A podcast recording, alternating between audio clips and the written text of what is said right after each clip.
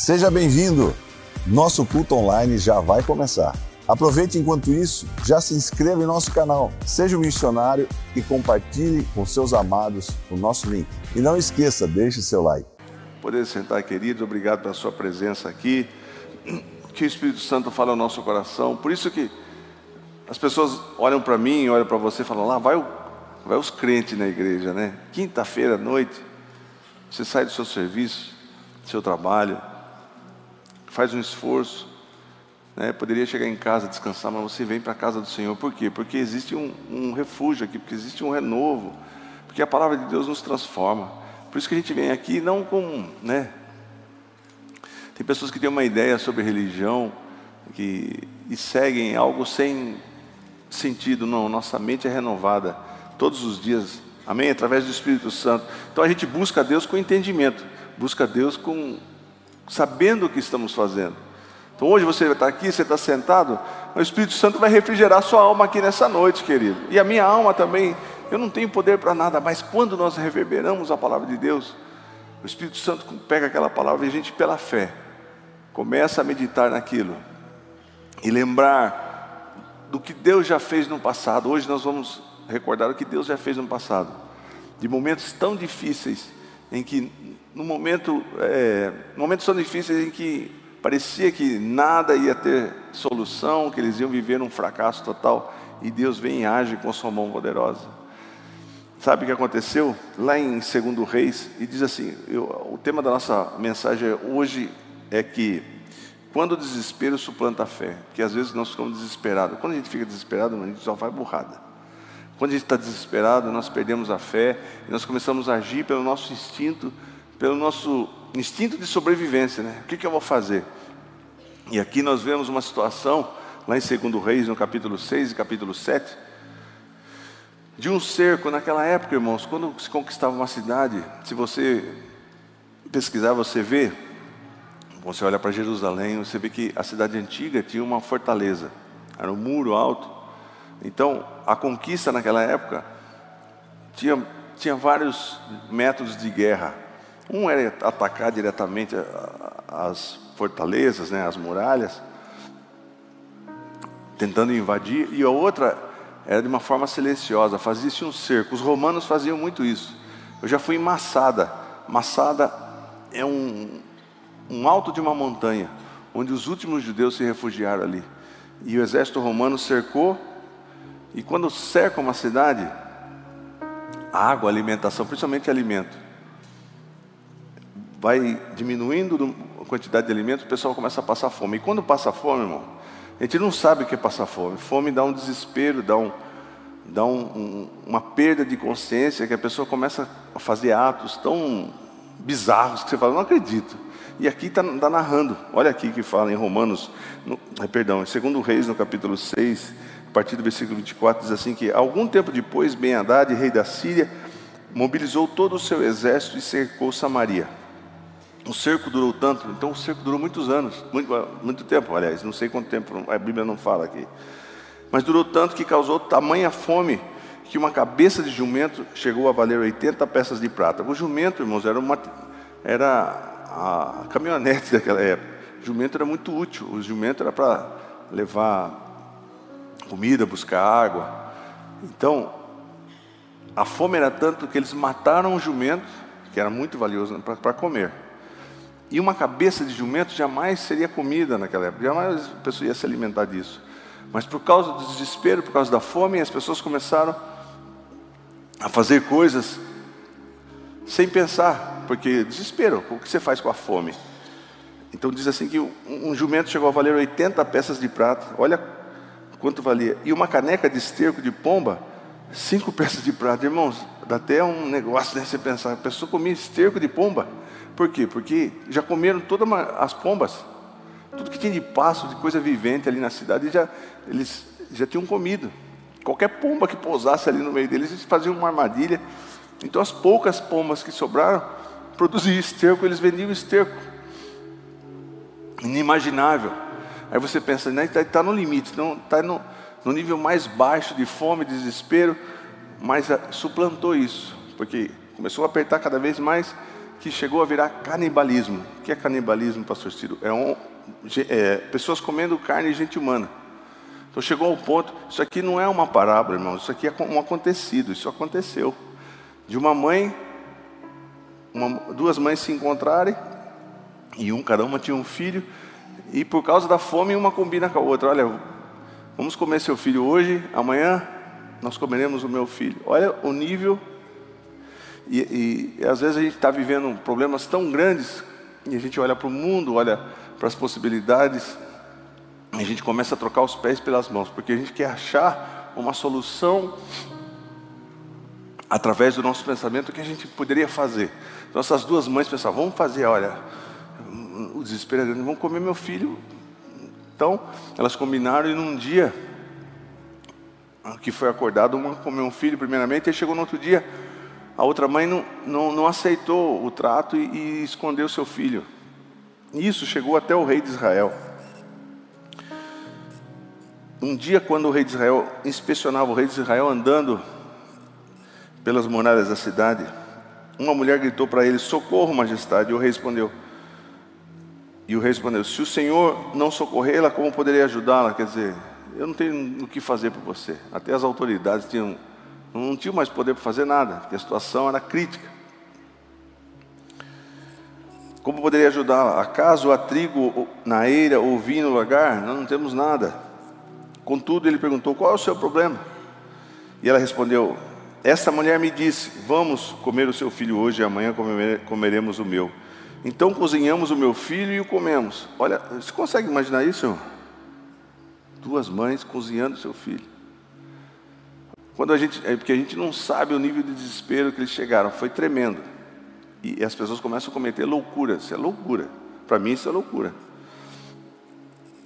Comemos o seu filho, é, então cozinhamos o meu filho e o comemos. No dia seguinte eu disse a ela que era a vez de comermos o seu filho, mas ela havia, o havia escondido.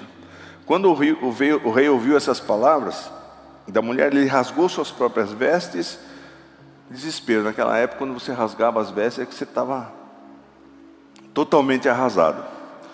E como estava, como estava sobre o muro, o povo viu que ele estava usando pano de saco por baixo, tentando se humilhar diante de Deus, mas eu acho que a fé dele era pequena, ele estava tentando achar uma solução, né? Mas não era o suficiente. Então você imagina essas duas mulheres brigando por causa do filho, por que, que elas não se uniram? Falaram, vamos orar. Mas não, deixou a fé de lado. Vamos tentar resolver o problema da nossa forma. Vamos achar uma solução para nós aqui, mesmo que seja uma loucura, comer nossos filhos. Por que elas não se reuniram? Por que, que nós, por que, que eu? Vou falar de mim, irmãos. Porque nossa carne balança. E não tem aquele que, que diga assim, poxa, deixa comigo que eu seguro a onda. Tem momentos que a gente vê tanta injustiça, tanta atrocidade. E cada dia parece que piora, né? Não sei se você vive isso. Eu, às vezes, quero saber das coisas que estão acontecendo e a gente fica buscando algo que traga um alívio no nosso coração. Ah, está acontecendo isso? Ah, então daqui para frente, quem sabe aconteça isso. Aí você busca em outro, aí vem aquela notícia, aí você tem aquele desânimo e parece que as coisas vão. E a gente não se volta para a palavra de Deus. Eu já fiz isso várias vezes. Está em desespero, eu falei, puxa, eu preciso ouvir algo de Deus. Porque se eu começar a alimentar minha mente com as notícias que eu tenho, eu vou entrar em desespero fazendo uma projeção do que vai acontecer no futuro, eu vou entrar em desespero. Mas aí nós, nós nos voltamos para a palavra de Deus. Quem já fez isso? É, essa é a ferramenta. Nos voltarmos para a palavra de Deus.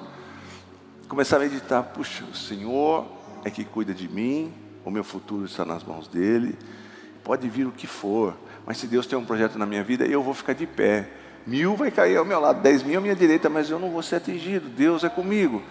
E nós começamos a alimentar. Então essas mulheres foram nessas, elas não pensaram, começaram com loucuras. E eles todos lá em Samaria começaram a agir de forma muito fora do raciocínio lógico. Como andava sobre os muros, o povo viu que ele estava usando um pano de saco por baixo junto do seu corpo. E ele disse: Deus me castiga em todo lugar se a cabeça de Eliseu for filho de, de Safate continuar sobre os seus ombros. Então, o homem, ele não tinha fé, ele começou a culpar o profeta. Então, às vezes a gente quer jogar sempre a culpa para cima das pessoas, né? Nós estamos vivendo isso porque não. E o povo estava vivendo aquilo porque não, não, não tinha uma posição de fé. Então, nós vemos três tipos de.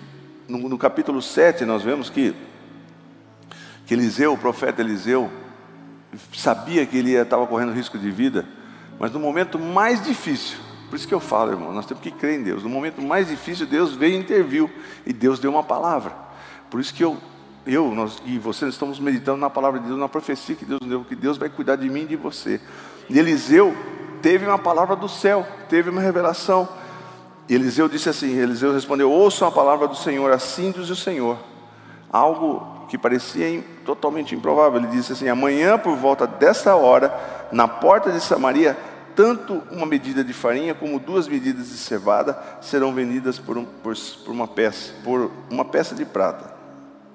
Então, irmãos, nós vemos três tipos, três grupos de pessoas, né? Essas, a primeira grupo de pessoas são as pessoas que a gente vê o exemplo das duas mães ali, perderam totalmente a fé.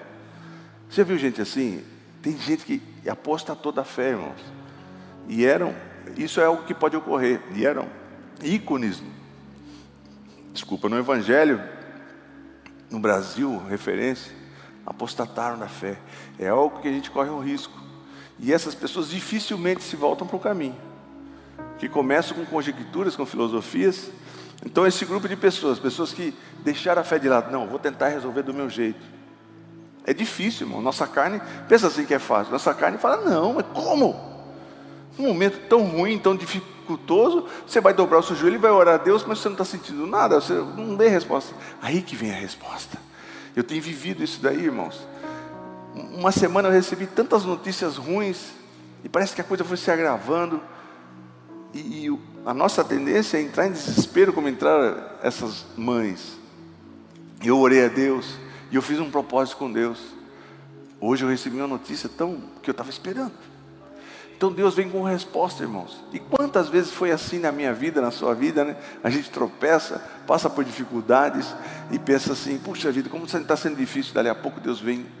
Então, depende de mim e de você. Se nós nos voltarmos para tentar resolver as coisas do nosso jeito, não vai ter sucesso. Mas quando nós nos voltamos para Deus, então Deus ouviu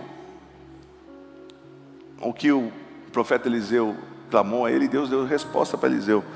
E, e nós vemos no, no, em 2 Reis, no capítulo 7, que quando Eliseu falou essa promessa, sempre os incrédulos vão se levantar. E os incrédulos, irmão, não se levantam, eles não ficam na deles com o pensamento, eles, eles verbalizam e tentam diminuir a nossa fé. E esse capitão, quando ouviu essa palavra de Eliseu, olha o que ele falou: oficial cujo o braço dele estava se apoiando no rei, oficial em cujo braço o rei estava apoiando, disse ao homem de Deus: Ainda que o Senhor abrisse as comportas do céu. Olha só, quando a pessoa é incrédula, irmão, começa a blasfemar, começa a falar besteira na cabeça dela. Ainda que Deus abra, abrisse as comportas do céu, será que isso poderia acontecer? Ainda que Deus intervisse, será que você poderia ser curado disso? Ainda que Deus intervisse, olha os questionamentos. Será que Deus poderia vir com provisão para você? Ainda que Deus intervisse, Ele poderia mudar o coração de uma pessoa que está te perseguindo no serviço, ou de alguém que é, vai fazer um negócio com você e, e o coração está duro, né? a pessoa não, um, algo que está na justiça e os juízes estão é, coração duro sentaram em cima do seu processo e, estão deixando você viver nessa angústia durante tanto tempo. E ele colocou em, em xeque, e nós colocamos em xeque às vezes Deus. Será que Deus pode fazer isso? Mas isso não Deus pode fazer. Quantas mães que nós, eu já vi aqui, irmãos, ou todos os médicos disseram assim, eu tenho vários testemunhos aqui na igreja, que os médicos disseram, você é impossível, você não tem como ter filho. E Deus agiu, daqui a pouco a pessoa estava grávida. Não é verdade? Vários e vários. No meu caso, fui desenganado, minha filha também foi. E Deus falou: não, não, a resposta final é minha. Então a gente não precisa colocar em xeque Deus, nós temos que colocar nossa fé em ação. Como que vai ser amanhã, pastor Cida? Nossa, o Brasil está um, irmãos, está um Brasil de pólvora, um povo desesperado. Sim, cada um tem o direito de se posicionar, claro. Mas em primeiro lugar nós temos que colocar nossa fé em ação, irmãos. E tem muita gente orando. Tem muita gente orando. E parece que a sentença do Brasil já foi decretada. A gente vê vídeos aí na internet que desanimam completamente. Você fala, uau, como o sistema está aparelhado, irmãos. Só falta a gente colocar um nariz de palhaço, né? Porque o sistema está, né? O sistema jaz no maligno. Como será que nós vamos sair dessa? O que será do Brasil? Então, colocamos em xeque o que Deus pode, o que, que Deus pode fazer na minha vida. Eu, falando de, de cátedra, falando pela experiência que eu tive, durante oito anos com dores terríveis, irmão, você não sabe o que é dor. Cada um tem seu testemunho, né? eu, eu vou sempre falar esse meu testemunho. E você vai nos médicos, investe dinheiro, faz todo tipo de exame, infiltra agulha nas minhas costelas, fizeram de tudo, irmãos. Fizeram, né, queriam tirar fora minha costela, anestesiar, queimar a costela, que era mudou demais. E eu questionava Deus. Meus pais oravam durante anos, passavam a noite andando em volta da minha cama, e eu gemia de dor. E eu não queria gemer porque minha mãe sofria muito. Eu entrava no banheiro, abria o chuveiro no mais quente que tinha, que era um chuveiro de um prédio, de caldeira. Irmão, aquele pelava até, sabe, despenar a galinha? Aquela água quente mesmo. Mas eu preferia sentir a quentura queimando para tentar dar um alívio que que aquela dor eu não aguentava mais. E Deus foi fazendo. E numa noite, numa tarde que eu cheguei em casa, comecei a ler Isaías, que fala que Jesus levou sobre si as nossas enfermidades, né? Por isso que eu falo, a gente tem que se voltar para a palavra de Deus. Eu não sei, o Espírito Santo foi me impelindo, foi me empurrando para fazer aquilo ali. E às vezes a gente está sendo empurrado pelo Espírito Santo para voltar para as coisas de Deus. A gente, não, mas quando a gente se dedica, fala, não, eu vou buscar. Porque a minha tendência da minha carne era gemer de dor, quem sabe até falar bobagem, reclamar de tudo. Mas ao invés disso, não que eu seja um super-herói, mas que às vezes, quando a gente dá um passo para Deus, Deus, Deus vai encaminhar as coisas, irmãos. Eu, naquele dia, comecei a clamar a Deus. Eu li a primeira vez, li a segunda vez, a dor continua 15 vezes, 20 vezes. Fui lendo, fui lendo, fui lendo. Pastor, é assim que vai funcionar comigo? Não, essa foi uma experiência minha, particular. Mas foi um ato de fé, mesmo com as dores, mesmo não vendo nenhum tipo de resultado, sintoma ali pesado, e eu, eu deprimido já, porque fazia alguns anos, eu, eu era jovem, queria viver a vida, andava de carro, já tinha que parar o carro porque não aguentava de dor. Ia para os lugares passear, em vez de ficar, ficava no quarto, com bolsa de água quente, cheio de remédio, medicações. Foi muito difícil, mas dormi em cima da Bíblia naquele dia, no, no outro dia acordei, nunca mais tive dores. Então Deus intervém, mas precisamos de um ato de fé. Então a gente vê três tipos de pessoas aqui. Então esse homem ele, ele as pessoas que são incrédulas, ela coloca em xeque nosso Deus. Cadê o seu Deus? Cadê aquele Deus que você vai e clama a Deus, você vai na igreja, que você ora, que você passa as noites buscando a Deus e cadê esse seu Deus? O inimigo ele faz isso, ele usa pessoas. E esse capitão era esse tipo de personagem aqui que a gente vê. Ainda que o Senhor abrisse a janela do céu, olha só, olha que petulância, um ser humano, né? Um capitão se achava arrogante, né? O ser humano fica arrogante diante de. Porque ele não entende a Deus, então ele fica arrogante, ele começa a colocar Deus dentro dos parâmetros que ele imagina. Irmãos, Deus faz, Deus age na hora que Ele quer e como Ele quer. Então, esse, esse homem ponderou a Deus: será que isso podia acontecer? Se Deus, mesmo que se Deus abrisse a janela do céu, e Eliseu advertiu, falou: Você verá com seus próprios olhos, mas não comerá coisa alguma. E a, a Bíblia nos continua nos, nos, falando de como Deus começou a fazer um plano tão fora do, do que a gente podia imaginar. Quatro leprosos que moravam fora da cidade, porque o leproso ele tinha que viver longe. Imagine se o povo estava comendo cabeça de jumento, é, esterco de, de pombo e, e, fazendo até canibalismo. Imagine o que, que, os, o que, que os leprosos comiam. Comia nada, né? fora da cidade. E Deus começou a agir no coração daqueles leprosos. Quatro. E um disse para o outro: Nós vamos morrer mesmo, não, não temos nada para comer. Essa doença vai nos matar. Vamos lá no, no arraial dos assírios e ver se tem alguma coisa.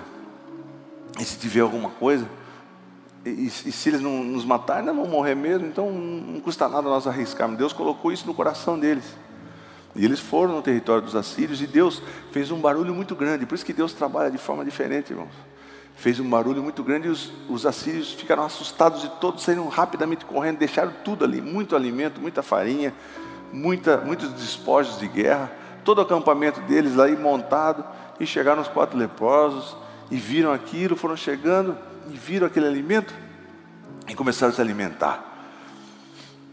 Só que olha só a consciência pessoas que eram rejeitadas, pessoas que sempre foram banidas da sociedade, um, eles tiveram a consciência falando: não, podemos comer isso aqui e deixar o povo lá sofrendo em Samaria, sendo que tem tanta comida aqui. Vamos lá avisar. Olha só, Deus vai, Deus vai fazendo. E eles chegaram na, na porta, imagine, quatro leprosos falaram: oh, nós fomos ali no arraial dos assírios, em, tem muita comida, tem muito alimento, é só a gente, vocês irem comigo. E, a princípio eles duvidaram, mas eles. O rei mandou alguns cavaleiros e realmente viram que tinha comida e, e todos comeram. Né? E a Bíblia conta que a multidão ficou tão desesperada que o capitão estava na porta da cidade. E no momento que eles souberam essa notícia, multidão, o povo da cidade saiu correndo para ir para o arraial dos assírios e atropelaram esse cap, capitão, passaram em cima dele e ele morreu. Foi a única pessoa que não, que não, vi, não viveu essa bênção de, que Deus tinha dado de fartura, de alimento. Então nós vemos três tipos de pessoas. O primeiro grupo, as pessoas que perderam a fé e a esperança, que são essas duas mães aí, que chegaram a um ponto de fazer canibalismo com seus próprios filhos.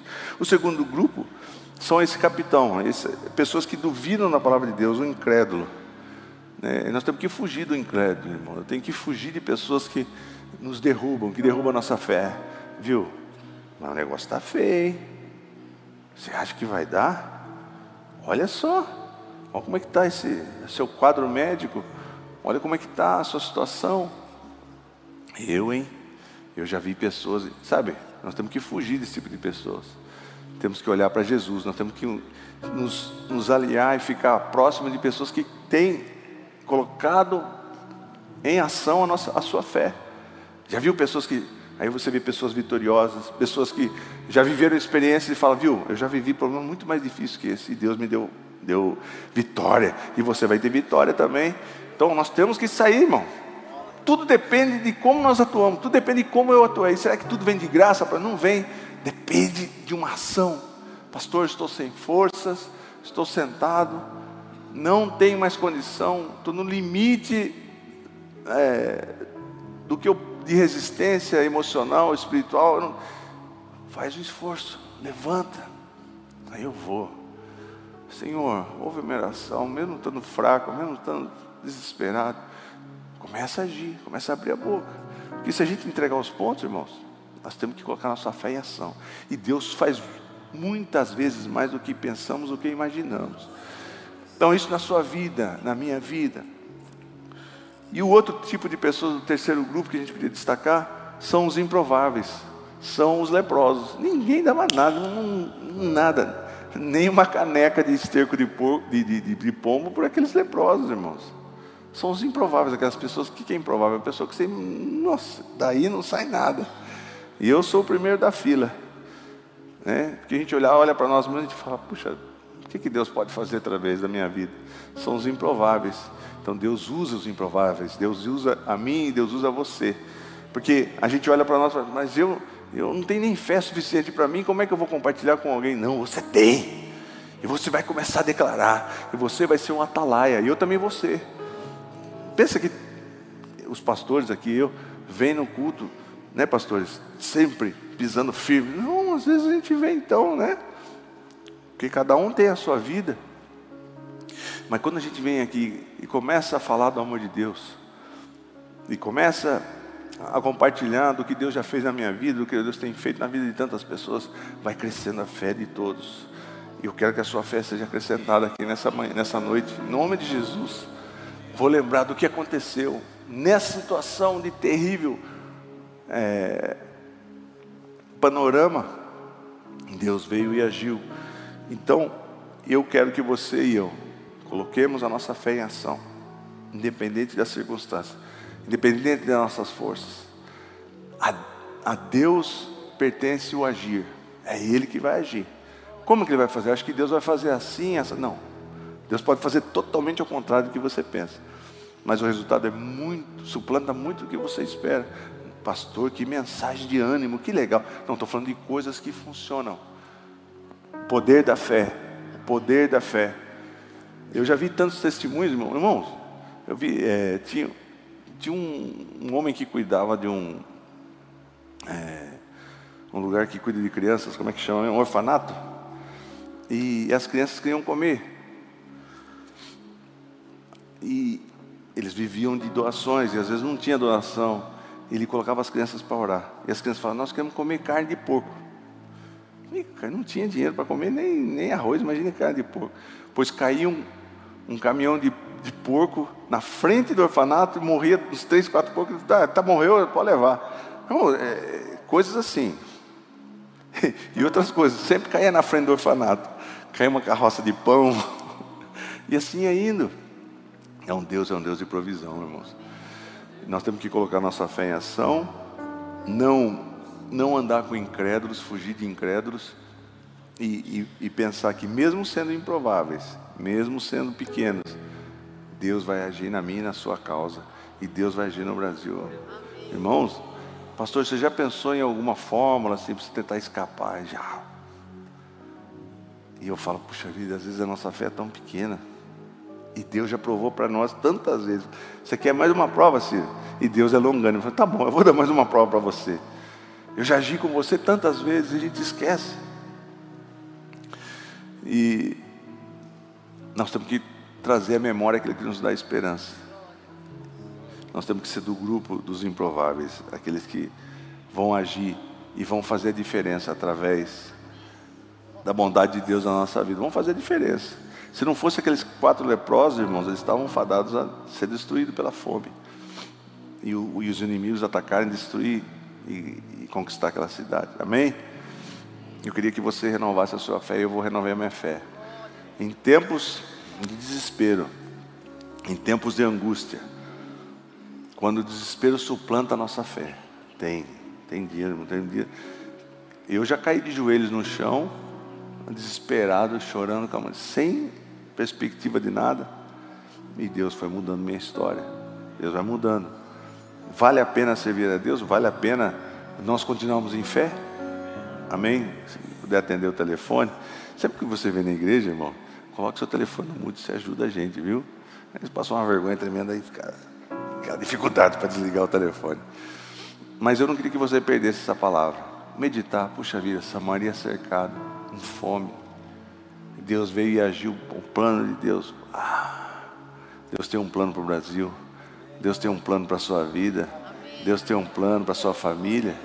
Ele está cuidando, Ele está cuidando de você, Ciro. Ele não vê, a gente não vê as coisas acontecendo, mas Deus está fazendo. Deus tá trabalhando lá de fora do muro. Dentro da cidade ninguém via nada, mas lá fora do muro Deus estava agindo na vida dos leprosos. Amém? Pai Celestial, nós te agradecemos, Pai. Porque são tantas experiências que a tua palavra nos traz de vitórias. Sei que às vezes desanimamos, nossa fé vai se esvaindo diante de tanta coisa ruim, pessoalmente, também no que nos circunda, mas, mais uma vez, nós vamos entrar em ação e vamos clamar a Ti. E assim como fizeram os quatro leprosos, nós vamos no arraial do inimigo, pela fé. E lá que vai estar a nossa vitória. Abençoa o teu povo, Pai. Abençoa as famílias.